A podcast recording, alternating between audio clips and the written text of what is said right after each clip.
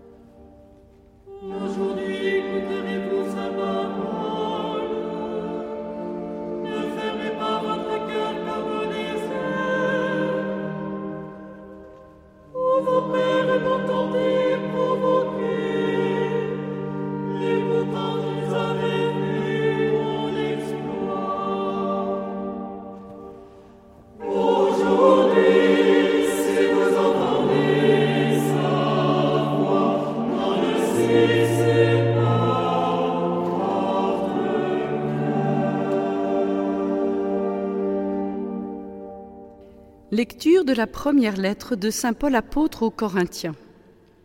Frères, j'aimerais vous voir libre de tout souci. Celui qui n'est pas marié a le souci des affaires du Seigneur, il cherche comment plaire au Seigneur.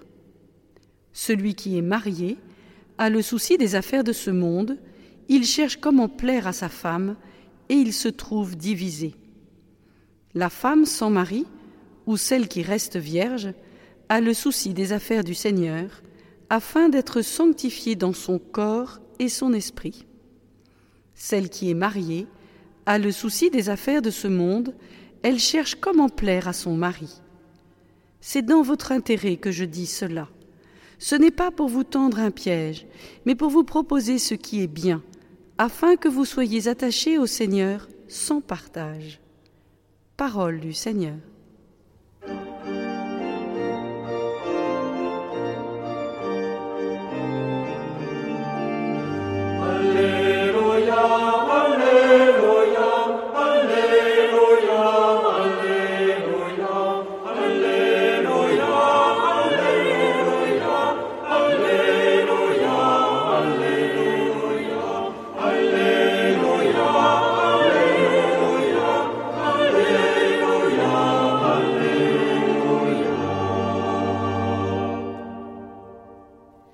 L'évangile de Jésus-Christ selon Saint Marc, Jésus et ses disciples entrèrent à Capharnaüm. Aussitôt, le jour du sabbat, il se rendit à la synagogue et là, il enseignait. On était frappé par son enseignement, car il enseignait en homme qui a autorité, et non pas comme les scribes. Or, il y avait dans leur synagogue un homme tourmenté par un esprit impur, qui se mit à crier Que nous veux-tu, Jésus de Nazareth? Es-tu venu pour nous perdre? Je sais qui tu es. Tu es le Saint de Dieu. Jésus l'interpella vivement. Tais-toi, sors de cet homme. L'esprit impur le fit entrer en convulsion, puis poussant un grand cri, sortit de lui. Ils furent tous frappés de stupeur et se demandaient entre eux Qu'est-ce que cela veut dire? Voilà un enseignement nouveau, donné avec autorité, il commande même aux esprits impurs et ils lui obéissent. Sa renommée se répandit aussitôt partout, dans toute la région de la Galilée. Acclamons la parole de Dieu. le frère Mathieu Marie nous dépeint l'ambiance qui règne dans la synagogue de Capharnaüm. L'assemblée est saisie par l'enseignement de Jésus, un enseignement qui produit son effet. Des paroles efficaces. Fidèle à son style, l'évangéliste Marc va droit au but. Jésus se rend à la synagogue et là, il enseigne d'un enseignement qui ne laisse personne impassible. Pour Marc, L'essentiel n'est pas ce que dit Jésus.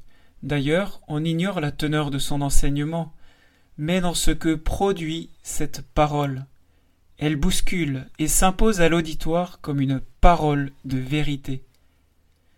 En effet, l'enseignement de Jésus est si nouveau, si puissant, donné avec une telle assise spirituelle qu'il produit des effets immédiats. Le cœur d'un homme troublé par l'esprit mauvais est démasqué. Peut-il en être autrement? Jésus n'est autre que le Saint de Dieu, le Verbe fait chair. Il est donc inévitable que sa parole bouscule, provoque, interpelle, suscite tantôt le respect et l'admiration, tantôt la méfiance, voire la haine. Pour nous, qui sommes disciples du Christ, il devrait en être de même.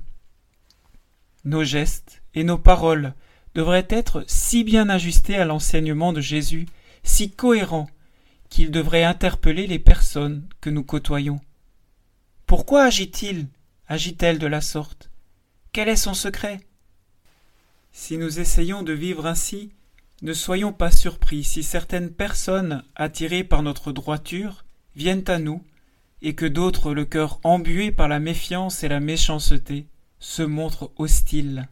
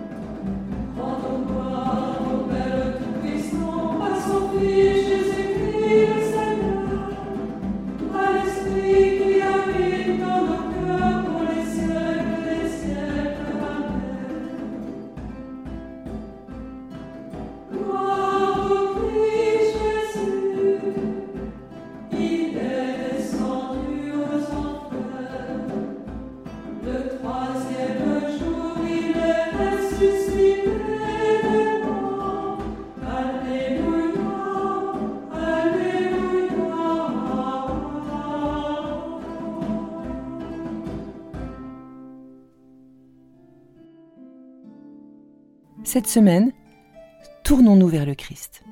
Il veut nous libérer de tout ce qui nous entrave.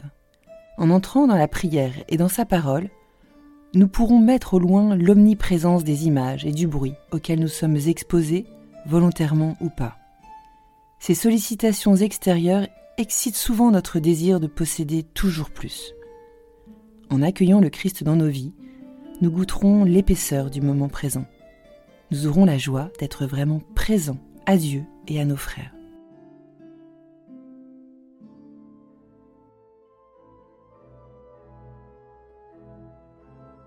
Cher ami, si ce podcast vous a aidé à préparer votre cœur à la liturgie de ce dimanche, n'hésitez pas, c'est gratuit.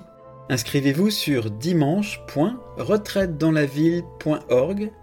Vous serez sûr de recevoir chaque semaine les vitamines spirituelles et l'accompagnement dans la prière avec vos sœurs et frères dominicains. dimanche.retraitedanslaville.org